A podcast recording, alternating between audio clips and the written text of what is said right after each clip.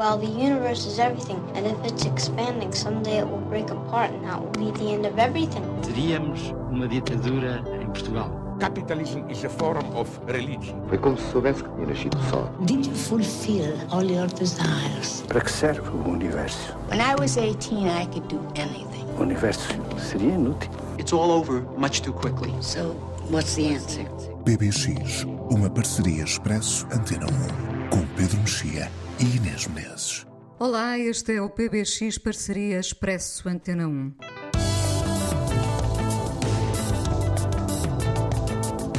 Entre 1969 e 1986 houve uma cadeia de lojas de discos mítica no sul da Califórnia. Eram as Licorice Pizza. As pizzas de Alcaçuz eram, na verdade, o vinil preto que alguns terão salpicado com sementes de sésamo. Apenas um detalhe dos muitos que fomos descobrir a propósito do filme de Paul Thomas Anderson, em destaque nesta edição.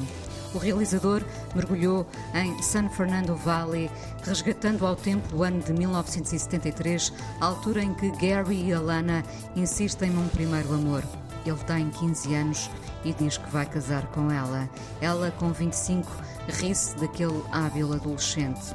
Alana é uma das três irmãs Haim, a banda californiana. Gary é filho de Philip Seymour Hoffman. Pois há também Tom Waits, Sean Penn ou um excêntrico Bradley Cooper que nos vai ensinar a dizer Barbara Streisand, Streisand. Mais um detalhe, Paul Thomas Anderson foi aluno da mãe das Haim, banda que, aliás, já esteve em Portugal.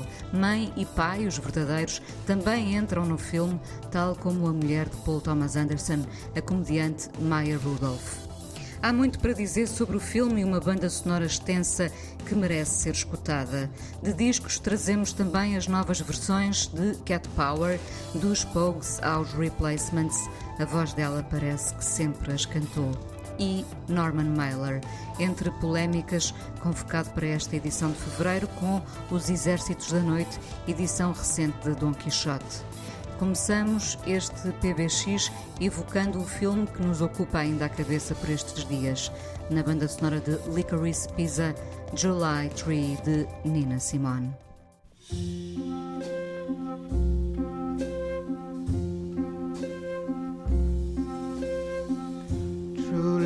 Seed in the autumn ground. True love seed in the autumn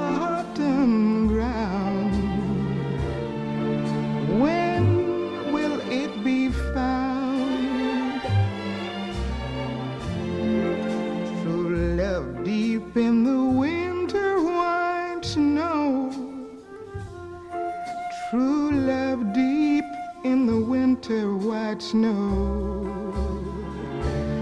How long will it take to grow?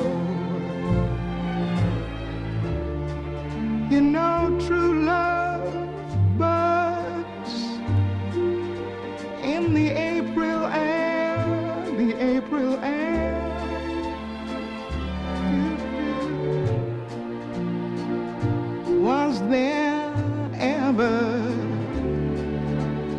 a bud so fair?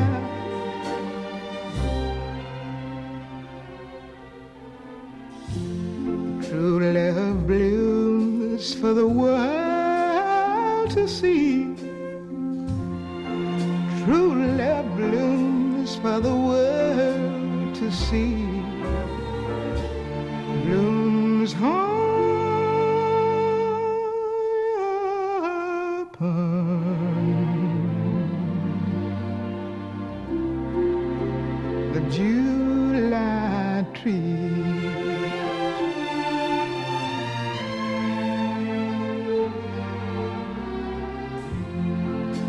True love blooms for the world to see.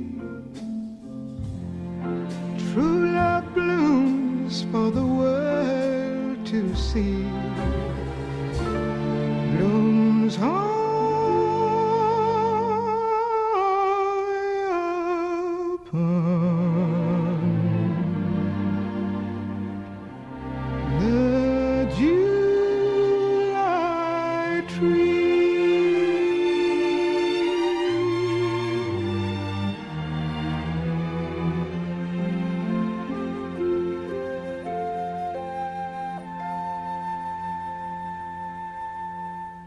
Pedro. Olá, Inês. Um filme que, mesmo inconsequente, diria, este Paul Thomas Anderson, deixa no ar assim uma espécie de alegria. Eh, será uma alegria adolescente? Eu não tenho certeza que seja inconsequente, depende, depende do que do que queres dizer com isso. É um filme que parece ser mais. Hum, hum, se parece, parece que se deixa ir mais do que nos outros em, em uh, personagens, incidentes e histórias paralelas e talvez seja um filme menos intenso que o, que o, que o Linha Fantasma e, e, menos intenso que boa parte dos momentos do Magnolia mas há qualquer coisa no filme que não é muito claro se é apenas nostalgia, se é, se é apenas alegria. Há aqui várias, hum, várias variações sobre temas que lhe interessam, desde logo uh, aquela parte de Los Angeles, aquela época histórica dos anos 70, não apenas por ela ter vivido, mas também por ser uh, a época de um cinema americano do que o Paul Thomas Anderson sequer herdeiro, o do o cinema do Robert Altman, por exemplo. Um, cinema, é, um cinema feito de, com muitos detalhes, não é? Com muitos detalhes, com muitas histórias. Um, um cinema, digamos, para adultos, embora este seja, este seja o filme mais adolescente, digamos assim. Um cinema também, neste caso, muito, obviamente, de uh, imperfeições, se quisermos, ou seja, uh, temos dois protagonistas que não só não tinham experiência como atores, como uh, nenhum deles é exatamente tem aspecto de um ator de Hollywood, né? Um, e que, enfim, embora tanto um como o outro tenham uma história que tu já que tu já te referiste com o Paul Thomas Anderson, na medida em que ele tem essa ligação familiar e depois profissional com a Shame, de quem fez vários videoclipes e teve evidentemente uma relação de trabalho e provavelmente de amizade, não sei, com, com o Philip Seymour Hoffman e portanto essas, essa ligação uma espécie é uma de legado, não é? De legado. Ex exatamente. Um, mas há aqui uma série de casais bizarros. Várias pessoas falaram, por exemplo, de não só da diferença de idades, mas como a diferença de idades teria sido um assunto se fosse ao contrário. Se, se ele tivesse 25 anos e ela 15, um, na verdade, esse, esse, esse, a diferença de idades não foi um assunto, ou melhor, não foi um assunto polémico, embora seja um assunto. O próprio Paul Thomas Anderson fala de, de, de casos em que, em que se baseou e também da sua própria experiência de estar fechado com filhos adolescentes e de ouvir no fundo, as conversas de outra geração.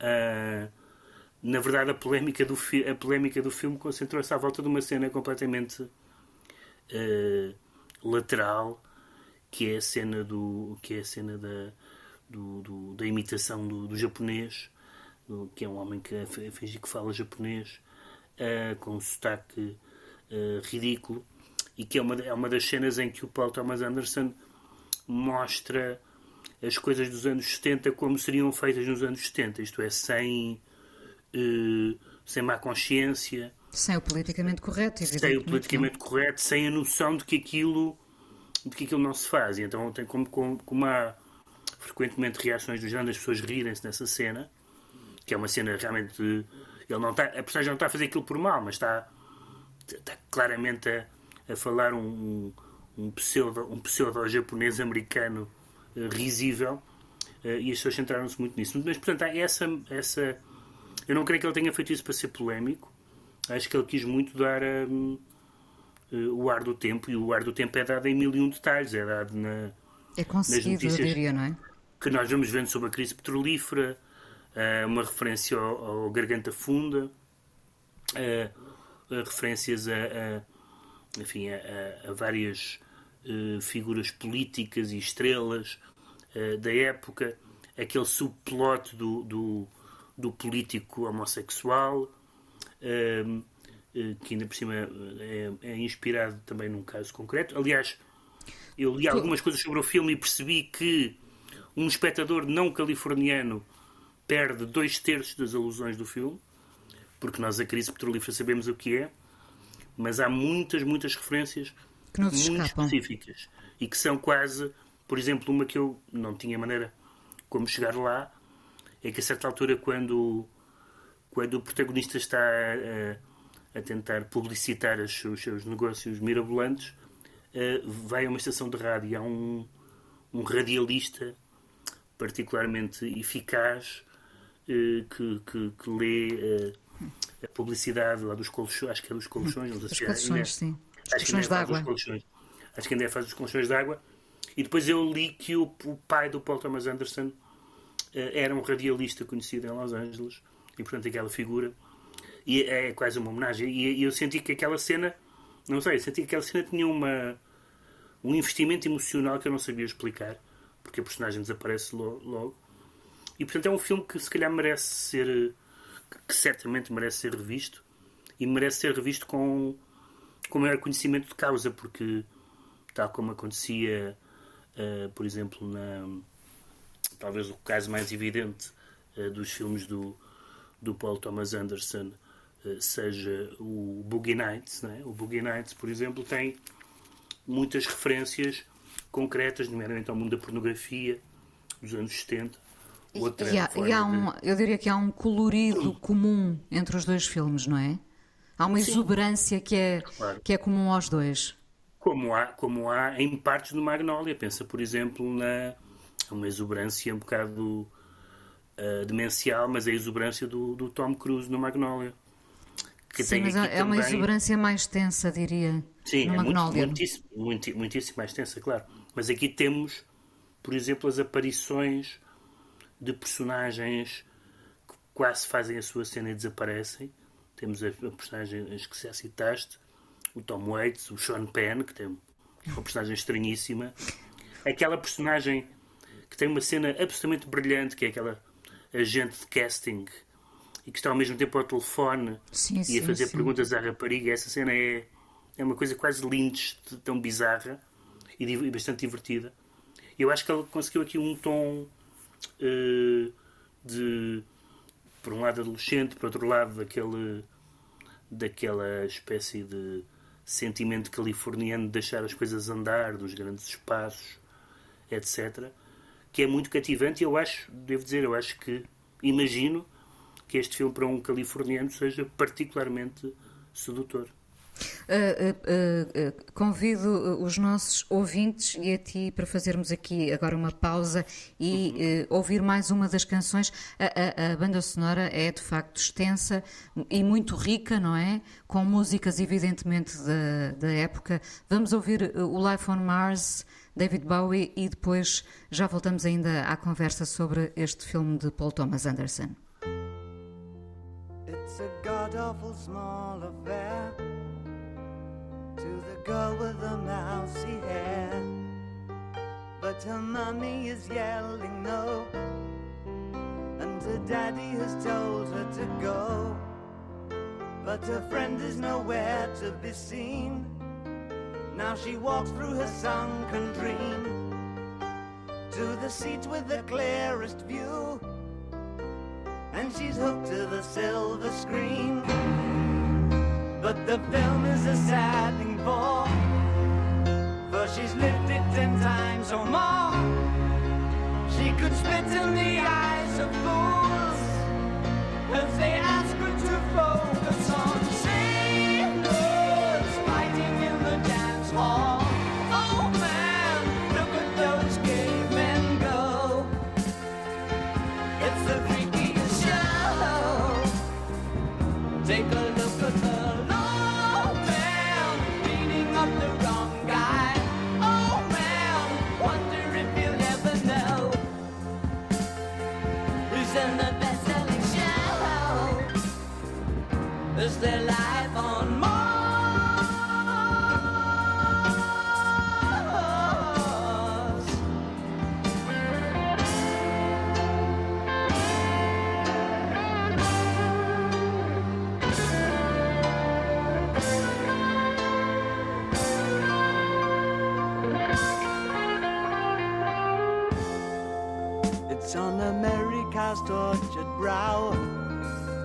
Mickey Mouse has grown up a cow. Now the workers have struck for fame. Cause Lennon's on sale again. See the mice in their million hordes. From Ibiza to the Norfolk Broads. Rule Britannia is out of bounds. To my mother, my dog, and clowns. But the film is a sad thing more. Cause I wrote it ten times or more. It's about to be writ again. As I ask you to focus on sailors fighting in the dance hall. Oh man, look at those cavemen go. It's the freakiest show. Take a look at the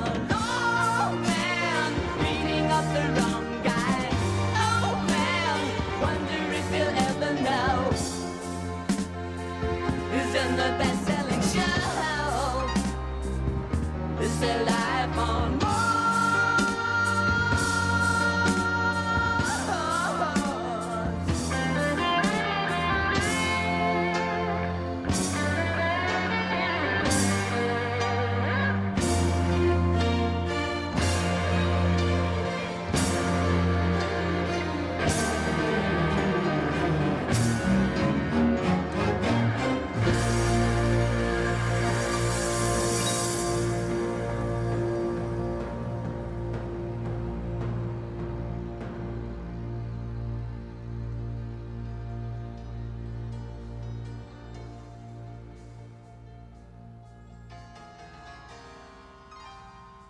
PBX, nesta edição de fevereiro, aqui à conversa hoje sobre uh, o filme de Paul Thomas Anderson, Licorice Pizza, um filme provavelmente feito, provavelmente, com, com muita certeza feito para os americanos. Uh, não sei se podemos vê-lo como mais um, um, um postal ilustrado uh, de homenagem a uma certa América, pelo menos à América destes anos, e este é o ano de 1973.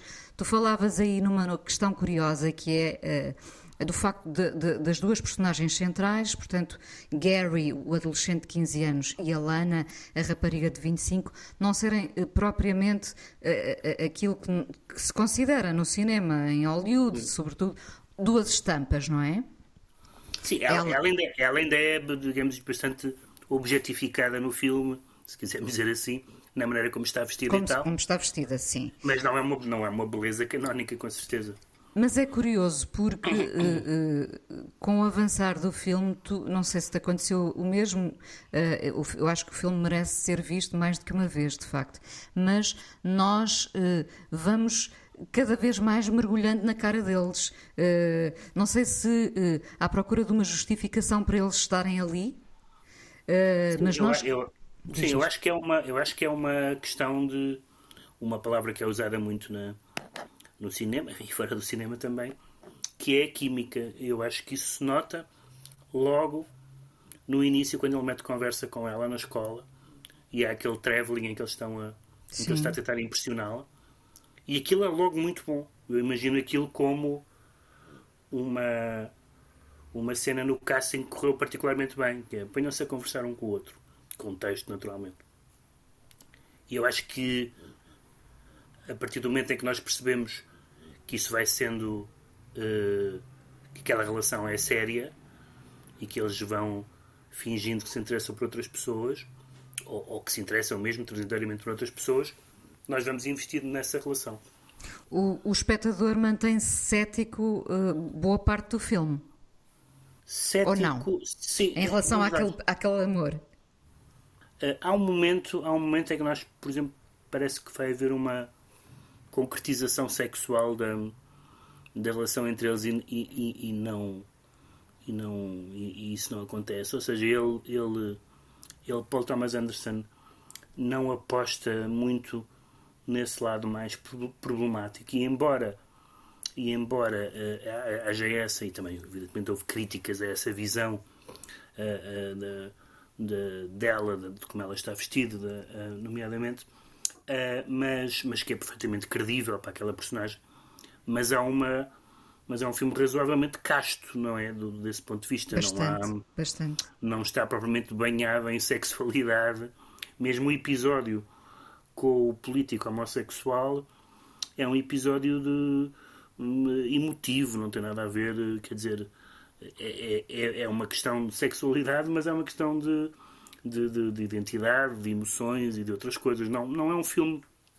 É um filme que toca na, que toca na política sem ser um filme político e é um filme onde a sexualidade está presente de uma forma muito também muito toca e foge não não não é agora o que existe é um, é um acho, acho que existe um fascínio por por personagens não apenas no sentido cinematográfico e narrativo mas pela maneira como pelo sentido em que nós dizemos que fulano tal é uma personagem não é?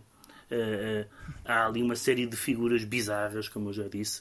A figura Por do, exemplo, do Bradley, do Bradley Cooper. Cooper. depois o, o, o, o, mordomo excessivamente gay da casa em que o Bradley Cooper vive, tudo aquilo, sempre, há, sempre à beira de ou para lá da caricatura, o que também não é novo na, na obra do, do Paul Thomas Anderson.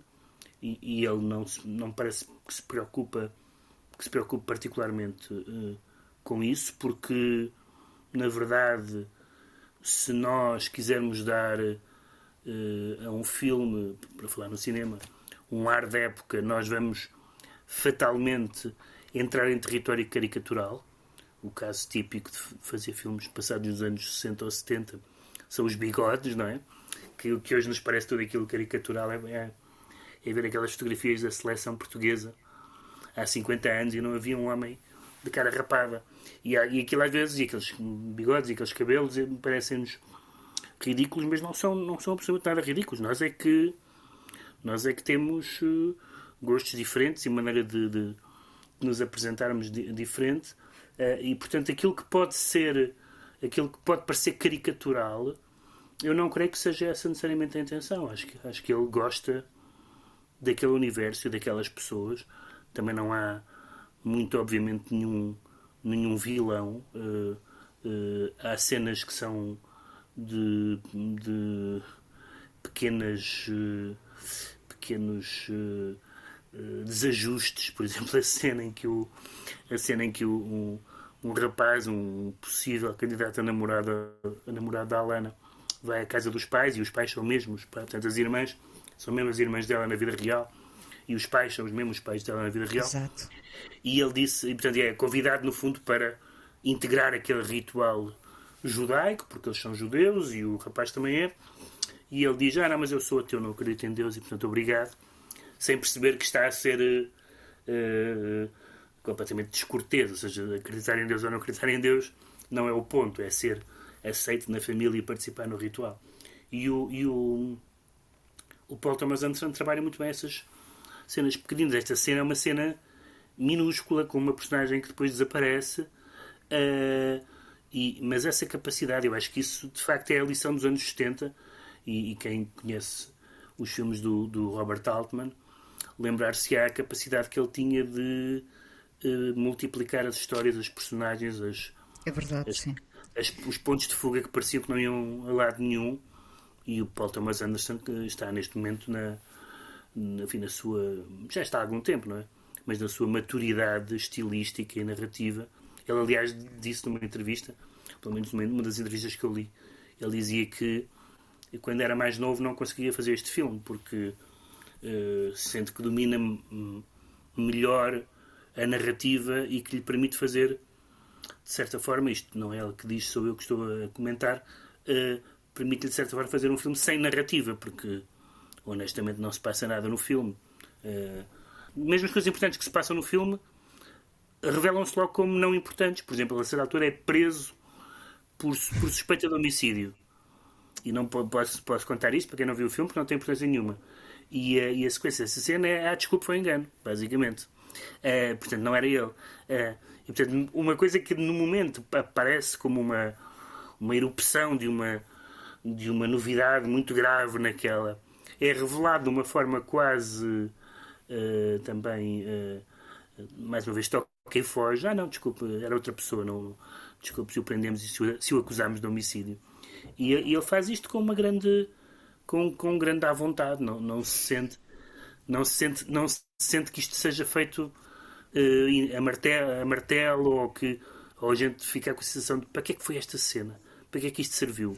O que parece acontecer uh, ao longo do filme, e se calhar uh, no início, quando, quando digo que o filme é de certa forma inconsequente, se calhar foi injusto dizê-lo, mas o que acontece é que ele, durante o filme, enche o balão várias vezes e Sim. logo a seguir esvazia-o, não é? Sim. E nós, nós ficamos a pensar onde é que aquele balão nos vai levar e depois não leva a lado nenhum, não é? Sim, aliás, um, por exemplo, a, a longa sequência da de, do, do, do, do, caminhão conduzir as arrecuas, um, aquilo pode parecer uma, uma, uma daquelas cenas que nós vimos em filmes de ação e tal, mas aquilo verdadeiramente não tem grandes consequências por aí além, não é? Aquilo é para, para, para a rapariga que conduz o caminhão foi uma proeza, mas enfim, não, não, não, não está ali nada, não está ali nada em, em jogo, a não ser serem apanhados lá pelo, pelo Bradley Cooper. Um, e, e, esse tipo de, de, de, pequenas aventuras, que de facto aí é ela que já está fora de idade, mas o rapaz não, são aquelas pequenas aventuras uh, que são uh, muito excitantes para quem é adolescente e, e, para quem é adulto não é, não tem, não tem particular interesse nem particular uh, relevância, mas aquilo é muito, tudo aquilo é muito entusiasmante, aquela coisa de dizer, saber que se vai voltar a comercializar as máquinas de pinball, então vamos ser os primeiros a arranjar máquinas de, de, de pinball para, para de flippers, não é? Para abrir Sim. uma para abrir uma, uma um bar que tenha flippers. Tudo isso é tudo isso são entusiasmos de miúdo. Mas, mas, mas ele não vê isso Mas com... que ele concretiza, atenção, concretiza, o miúdo é hábil porque concretiza, não, não, não é? O miúdo é um fura-vidas, sim, e, e, não há nenhuma, acho eu, nenhuma condescendência do, do, do Paul Thomas Anderson. Eu, eu, quando eu li essa entrevista em que ele diz que, que houve os miúdos, os, os, os filhos e os, filhos, e os amigos dos filhos a falar, consigo imaginar perfeitamente essa ideia, não apenas da nostalgia de quando se era novo, mas de do interesse por pessoas muito mais novas do que nós, Sim. que vivem, que vivem ne, ou porque são, ou simplesmente porque são novas, ou porque, ou porque são nascidas noutra época, as duas coisas, na verdade, eh, vivem as coisas de maneira diferente. E isso, isso para, algumas pessoas, isso eh, as pessoas enfadam-se e irritam-se com a maneira dos jovens viverem, mas, por exemplo, para um pai, acho que percebe-se perfeitamente que possa ser interessante dizer: olha, que engraçado as coisas que eles, a que eles ligam, as coisas que eles fazem. E, portanto, isso, nisso também é um filme de um homem de meia idade. Uh, para quem já é essa já há uma geração seguinte que ele observa naquilo em que pode partilhar coisas com eles eh, eh, e naquilo que não partilha. O que partilha com eles é que, evidentemente, ele transplanta isso para, para o tempo da sua própria juventude, infância e juventude. E, portanto, aí, eh, digamos, confunde aquilo que é totalmente alheio e o que é pessoal. Para terminar, este, este filho de, de Philip Seymour Hoffman, Cooper Hoffman, não, não tendo nada de, de Uh, particularmente identitário, uh, uh, torna-se fascinante, não é? talvez pela personagem que lhe foi atribuída. Isso também será muito curioso ver outros filmes em que ele venha a aparecer para perceber que, que rumo é que ele segue. De qualquer forma, ele era muito novo, o Philip Seymour Hoffman morreu em fevereiro de 2014, portanto o filho seria de facto muito novo nessa altura, mas parece, pensando que dois anos antes Paul Thomas Anderson estava a fazer o, o The Master, uh, com o Philip uhum. Seymour Hoffman, uh, soa aqui um bocadinho a homenagem também, não é? Sim, homenagem, mas que nós percebemos que, que é mais do que uma homenagem, ou seja, ele podia estar a fazer o filme como filho de Philip Seymour Hoffman e, e, enfim, e não se aguentar, não é? No fundo, eu, eu acho que o, o Paul Thomas Anderson percebeu que ele, além do mais, ia, ia uh, emprestar esta, a esta personagem características nesse sentido, nesse sentido é identitário, no sentido em que o, o, o Philip Seymour Hoffman e, e, e nesse aspecto eu acho que ele é um ator, digamos, insubstituível eh, e uma das uma perda realmente trágica para o cinema americano, que é uh, a capacidade incrível que ele tinha de fazer personagens não gostáveis, né? Uh, era, era as personagens que o Philip Seymour Hoffman fazia, não gostáveis sem ser necessariamente vilões. Não é um vilão uh, com, com, com um sorriso sarcástico que é acariciar um gato, não é? Não é? Estou a falar de personagens que são estranhas, ameaçadoras ou, ou, ou que são losers, perturbadas. Ou, que estão, ou que são perturbadas e, e, e e nós conhecemos a quantidade de pessoas eh, ao longo da história da, do cinema americano que confessaram eu não fiz esta personagem porque o meu agente me disse que não era bom para a minha imagem, coisa do género. E a gente não imaginava o Philip Seymour Hoffman a, a, a, raciocinar assim. Esta, esta personagem não vai ser boa para a minha imagem, não é? Uh, quando, ele fez, quando ele fez, por exemplo, o Truman Capote, fazer, fez Truman Capote, que foi um grande desafio, até por causa da, da voz do Truman Capote e não só. Os trejeitos, sim. De tudo isso, uh, coisas que o expunham do ponto de vista de que podia ser ridículo, uh, além do mais, mas ele não fugia a nenhuma dessas, a nenhuma dessas desafios. Agora, se o, se o filho, além de ser filho dele, que, enfim, é, um, que é um facto que, que, se presta a essa ideia de homenagem e de legado, mas se além do mais tem não só talento, o talento do pai, mas a coragem do pai, uh, eu acho que, que, que, ganhamos um ator, mas, uh, mas também o também Paul, parece. O Paul, o Paul Thomas Anderson também já no Magnolia, nomeadamente, refletiu sobre estrelas, estrelas juvenis que depois não vão a lado nenhum. Portanto, é vamos ver. Licorice Pizza, o filme de Paul Thomas Anderson, filme escolhido de janeiro, já agora, para quem não conhece a Zyme, aqui estão elas da Califórnia para o PBX com Forever, ainda do primeiro álbum delas de 2013, Days Are Gone.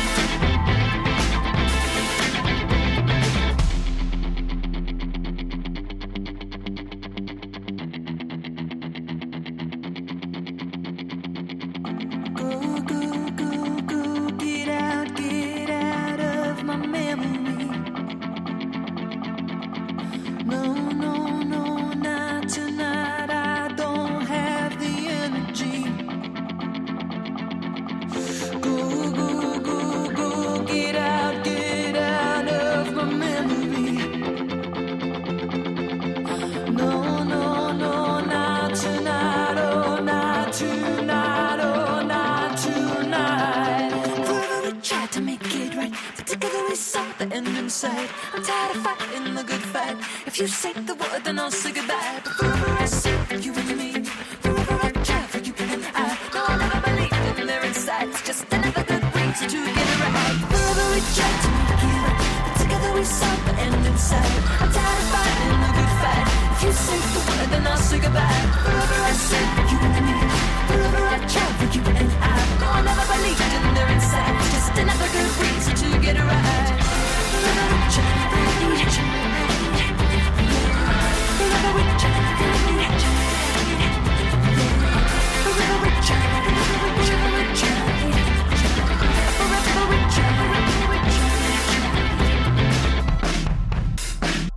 PBX, parceria Expresso Antena 1, ninguém cancela Norman Mailer, ele faz parte da história.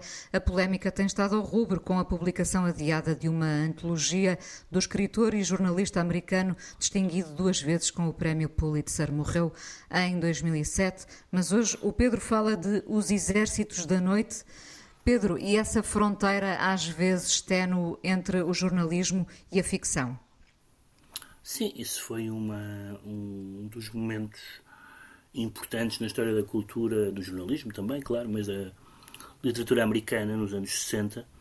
Nós já tivemos a oportunidade de falar uh, no programa da Joan Didion, uh, que morreu recentemente, uh, e há bocadinho falei do Truman Capote, curiosamente também, mas figuras como essas, como o Tom Wolfe, um, e como enfim, o Hunter Thompson um, foram um, autores que um, revolucionaram a maneira como, sobretudo como o jornalismo, uh, eu acho que eles eram quase todos melhores jornalistas do que ficcionistas, a maneira como o jornalismo foi, ou como a não ficção uh, foi escrita nos Estados Unidos, e a ideia era que os textos eram uh, não ficção no sentido em que os factos não eram inventados, uh, ou tendencialmente não eram inventados, uh, e as técnicas eram as técnicas da ficção. Portanto, era um investimento literário em que expandia a paleta daquilo que era o discurso não ficcional e o discurso jornalístico, em alguns casos, ou em quase todos os casos, pondo a personalidade do autor ou da autora no centro da narrativa, uh, de formas muito diferentes. O estilo, por exemplo, o estilo contido da Didion não tem nada a ver com o estilo psicadélico do Hunter Thompson, uh, são, são abordagens completamente diferentes. O Mailer era um, era um egomaníaco de proporções uh, raras, mesmo para uma literatura que já tinha tido Hemingway e, e outras figuras desse género. Uh, e ele o que ele faz uh, em alguns livros, e em particular neste livro que se chama Os Exércitos da Noite, foi publicado em 68, é ao mesmo tempo falar de um acontecimento histórico uh, que foi a marcha sobre o Pentágono, de protesto contra a guerra do Vietnã, falar uh, de uma pessoa que estava nessa margem que é ele próprio a quem ele chama Mailer, uh, como, se, como se estivesse a falar de um terceiro, de uma terceira pessoa. E onde ele está eh, como convidado e, e, e não com esse ele, olhar de, de isento de como, jornalista.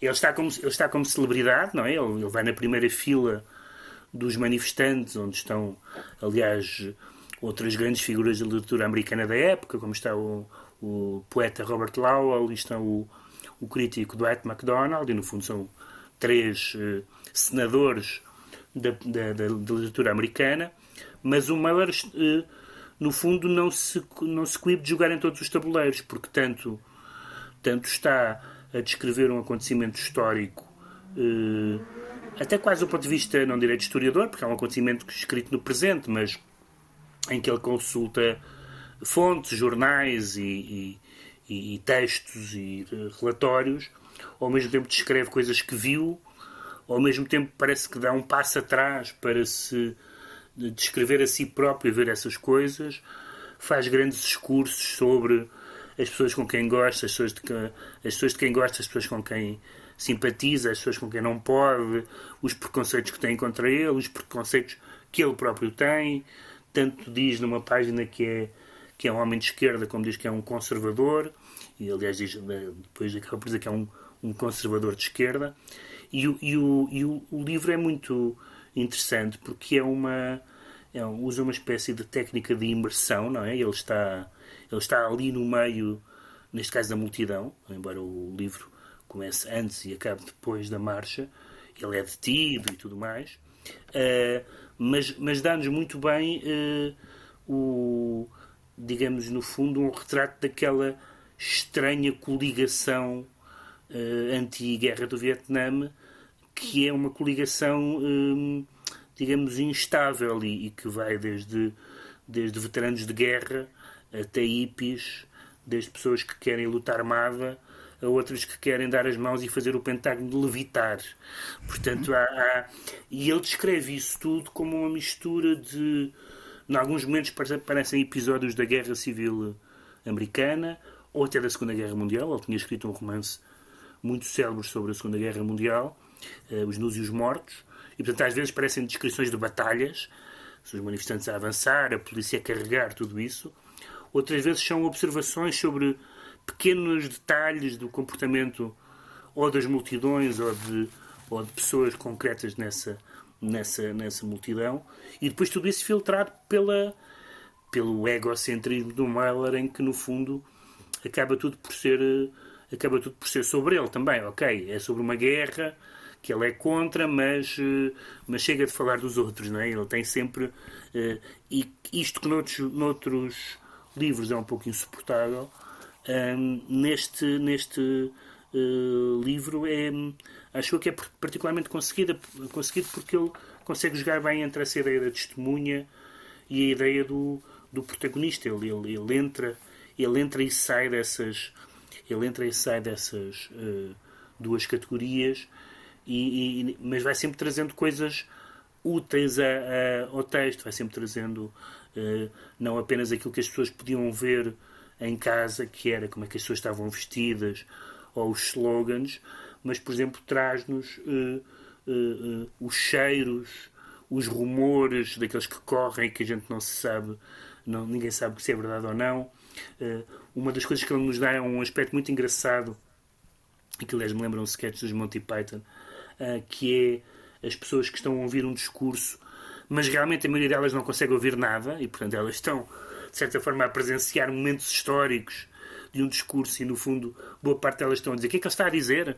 Um, há, uma, há uma parte, há um sketch dos Monty Python em que os, os discípulos de Jesus não estão, não estão a ouvir nada do que ele diz e diz o que, é que, é que ele está a dizer e, no fundo, ele, ele dá essa. E isso ele tinha que, tinha que estar lá. Uh, tinha que estar lá para, para, para nos contar e, e mais, ele chega a, a sugerir, e não é a primeira pessoa que o faz, porque o Tolstói já tinha feito, que a história não pode ser deixada aos historiadores. Uh, no fundo, que há um lado, que a história tem um lado subjetivo e um lado emocional que só quem está um, imerso e no meio de, dos acontecimentos e no meio da multidão, mesmo que tenha, como ele tem, sentimentos muito contraditórios, ele claramente há momentos em que acha que aquilo tudo é um circo, um, mas ao mesmo tempo tem uma crença inabalável na, da justiça do movimento contra a guerra.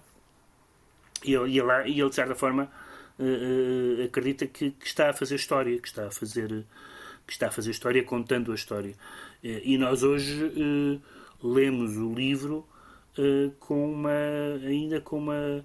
Aquilo tem uma viva, vivacidade ainda, ainda muito grande e mesmo que se a figura de Norman Mailer era polémica na altura, hoje, de certa forma, ainda é mais polémica, porque é claramente o, o, o, o uh, a masculinidade tóxica no seu esplendor, até na maneira como ele se relaciona com, com, com as mulheres e com a sua virilidade e com as feministas e tudo isso. Uh, e, portanto, essa, essa figura já era problemática. Acusado de uma certa violência, não é? Como não, acusado e acusado de e esfaquear, sim, sim, sim. Esfaquear uma das mulheres, sim. Uma das mulheres. Uh, uma que foi casado várias vezes. Uh, e há um famoso uh, filme, um documentário que, que é ele a, debater com várias feministas, né? uh, julgo que é em Nova York, vale muito, vale muito a pena ver esse, esse, esse documentário. mas mas é, uma, é, é, uma verdadeira lição de história, porque ele em uh, numas centenas de páginas, dá-nos, digamos, as várias camadas, a, a complexidade daquela, uh, daquela coligação, a grande discussão, que aliás aparece em muitos filmes, livros uh, sobre os anos 60, que é a grande discussão entre os moderados e os radicais. saber, no fundo, quem é que está a fazer o jogo do adversário.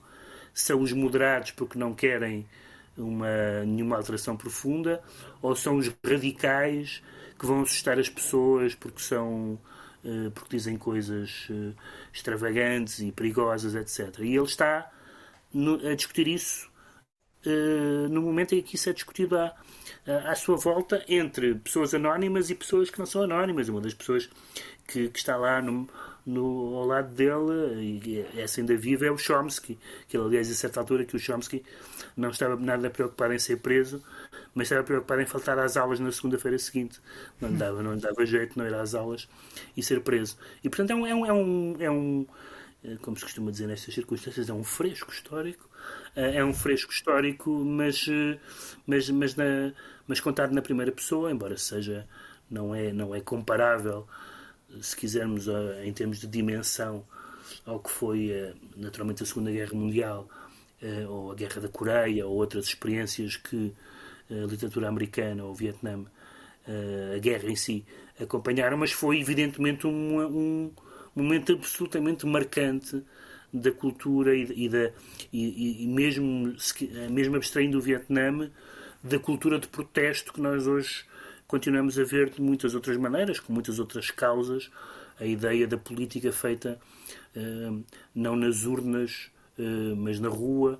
E, aliás, há um momento na, na no, no, livro uh, em que alguém na manifestação diz assim: ah, estamos para, vamos ao Pentágono, mas isto o Pentágono não tem muito interesse. Isso, mas, isso se invaríssemos o Capitólio.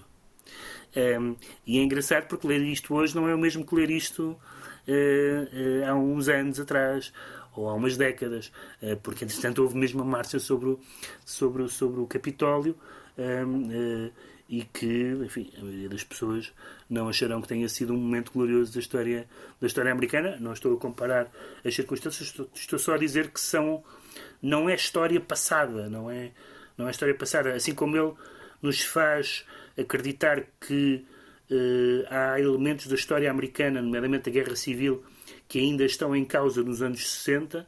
Nós hoje lemos um, um livro sobre um episódio uh, muito. Uh, um episódio central dos anos 60 e percebemos que aquelas coisas não são história. que, que, que, que, aquela, que a rua, que a coligação de tribos, que a, que a relação uh, ciclotímica com a democracia que os americanos às vezes têm um, se mantém, provavelmente hoje em dia com uma, de uma forma diferente, porque apareceu uma rua de direita, digamos assim, que quando a rua era, era tradicionalmente a rua da esquerda, no caso americano, uh, mas, mas, mas, mas é uma razão adicional para que o livro não nos seja estranho. Os Exércitos da Noite de Norman Mailer, edição da Dom Quixote, em destaque neste PBX.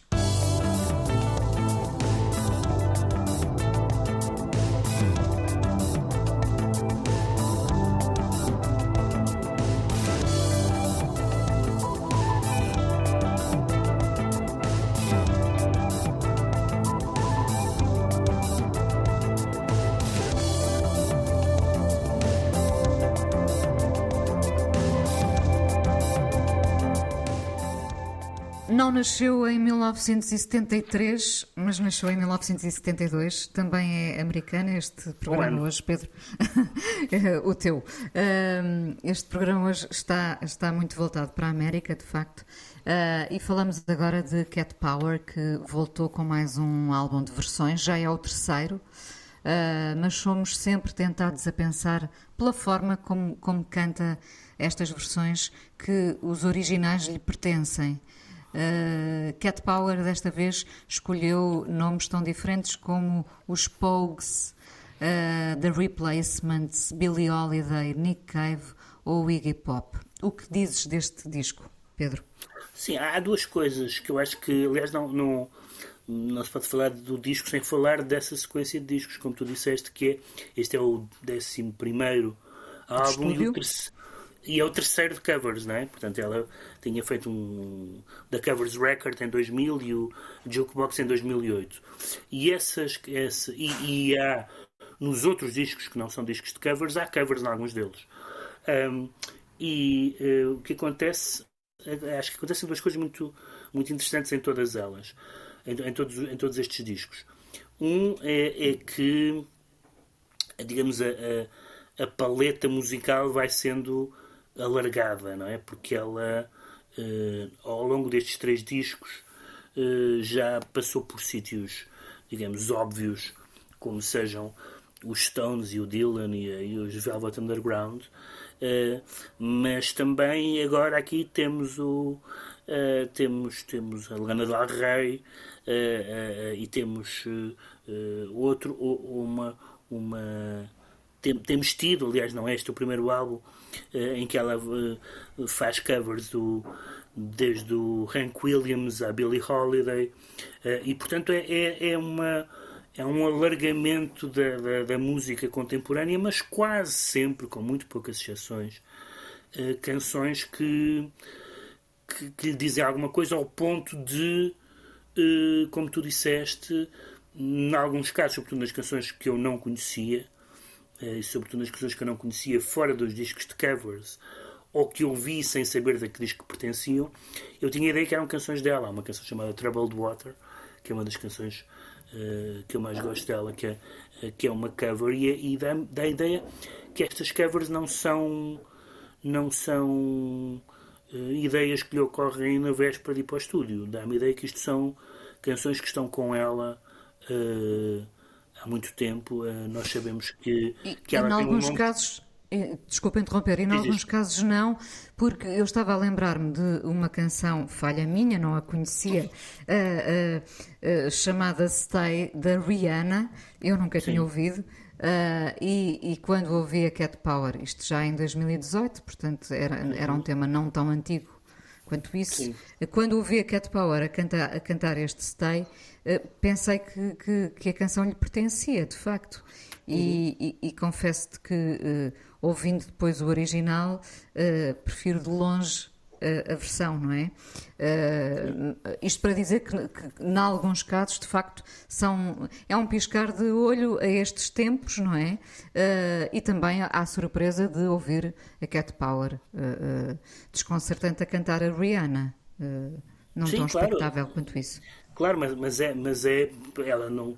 Por exemplo, ela no, nos discos anteriores ela cantou por exemplo, canções de, de Bill Callahan, ou seja, é, o universo não é muito diferente, mas quero dizer, é de um, de um, de um, de um, de um contemporâneo. E de um ex-namorado, não é? Também, sim, nesse caso. Há, há, há, além disso, mas, mas há, no, na verdade, nós não conseguimos uh, pensar, uh, e até nós portugueses, se quiseres, pensar na Cat Power sem pensar na, no facto de, uh, de, de, de, de sua da sua intensidade e, da sua, do seu aspecto muitas vezes errático, ter tido muitas traduções, nomeadamente em palco. Uh, eu lembro-me eu lembro de, de um concerto da Cat Power, salvo na aula magna, em que ela não, uh, em que ela não se queria ir embora porque as pessoas estavam a aplaudir e ela estava claramente, estava claramente um caco e precisava ter pessoas a aplaudi-la. Também lá uh, estava, sim. Uh, e portanto, e, portanto nós acompanhámos e isso isso não é o importante, não é? O importante são as canções, mas nós acompanhámos, além do mais, essa, as, as, o caminho difícil da, na, da juventude e da maturidade da, da Cat Power nos últimos 30 e. 30 e ela fez 50? Não, ela 30 50. não. Ela começou o primeiro disco em 95, portanto, nos últimos 27 anos. Um, e, e, e, sabemos que há também aqui, aqui algumas, algumas canções que ela que ela faz suas porque não é não é imagina não é difícil imaginar que sejam suas eh, que que ela tenha que ela sinta que pode cantar uma canção da Billie Holiday sem ser sem ser diletante não é uh, ou da Nico uh, Quer dizer, a canção não é da Nico, é, mas, é, mas foi. Mas, é, mas foi, eh, mas foi, através celebrizada- da Nico, exato. Mas foi celebrizada pela, pela Nico. E portanto, pessoas que, exatamente, pessoas que têm histórias para que tinham histórias para contar, não é? Eh, que, eh, e, é que, e é que ela provavelmente eh, é um pouco aquilo que às vezes sinto na, num campo muito diferente, que é certo tipo de fados, não é? Que eu sinto que há pessoas que não podem cantar certos fados porque tem que, a gente, aquilo tem que parecer minimamente genuíno. Ah, isto é muito discutível, naturalmente, mas esta opinião. Mas é, nem sequer é uma opinião, é uma sensação. E, e- e, apesar de tudo, não se, não se pode cantar, diria eu, não se pode, é uma forma de expressão, não se pode cantar a Billie Holiday ou a Nico hum, assim como se estivesse a cantar karaoke, não é? Ah, ah, e eu acho que, que, que, que há uma credibilidade na, na, na maneira como ela eh, se apropria das canções, eh, que faz não só nós acreditarmos, em alguns casos, quando as canções não são conhecidas ou quando nós não as conhecemos, que as canções são dela, mas mesmo depois de sabermos isso, de- de reconhecermos que ela fez das canções canções suas. Isso também é muito. Isso não acontece muitas vezes. Nós falámos aqui há, há uns tempos da, da- do, do disco da- do, de cover de- dos, dos Velvet, não é? Do, do, do disco da Do Banana. tributo, sim. Um, e pronto, e aquilo havia um, um, abordagens muito diferentes naquelas covers, mas hum, em poucos casos Mas ninguém ficou detentor da canção, ninguém, é? ficou detentor da, ninguém ficou detentor da canção. O que, por exemplo, no caso dos discos de covers da- do Cohen, por exemplo, a maioria daquelas pessoas não ficaram detentoras da canção, mas outros ficaram.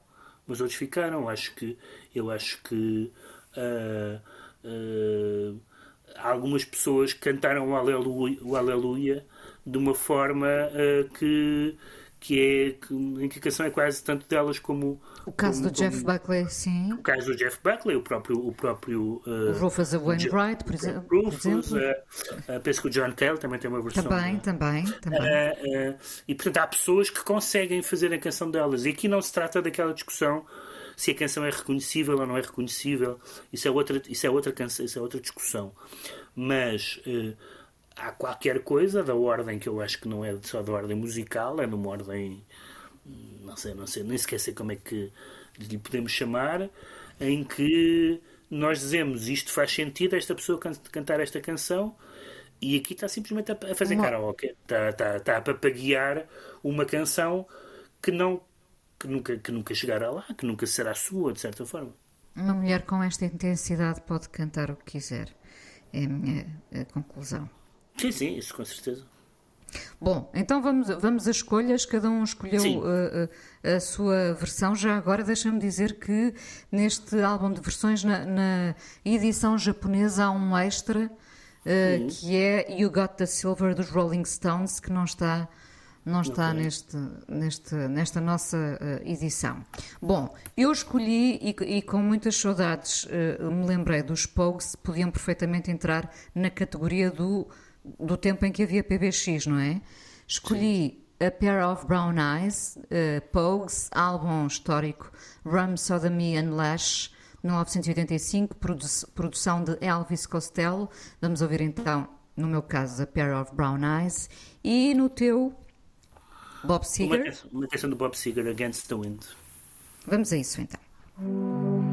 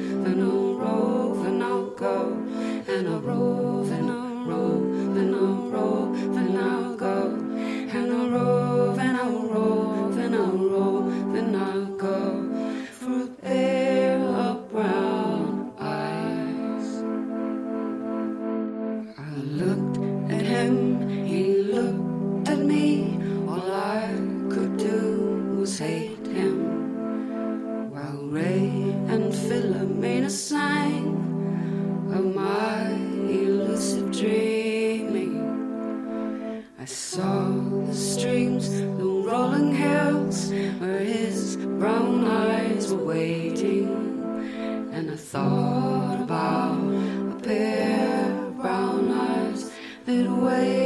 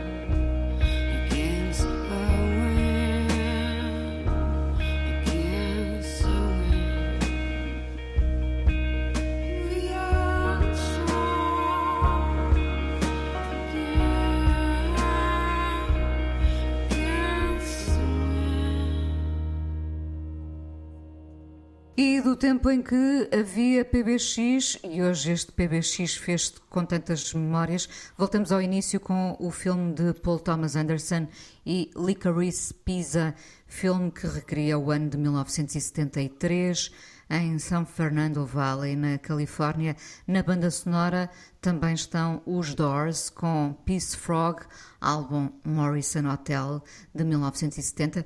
Eu devo dizer que este foi um PBX em que constatamos estar quase todos na meia-idade.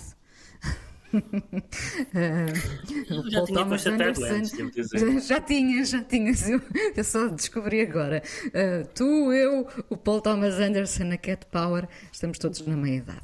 Bom, Pedro, nós até março. Até março. Até março. PBX Parceria Expresso Antena 1, produção e edição de Joana Jorge com sonoplastia de João Carrasco. Até ao próximo mês, então.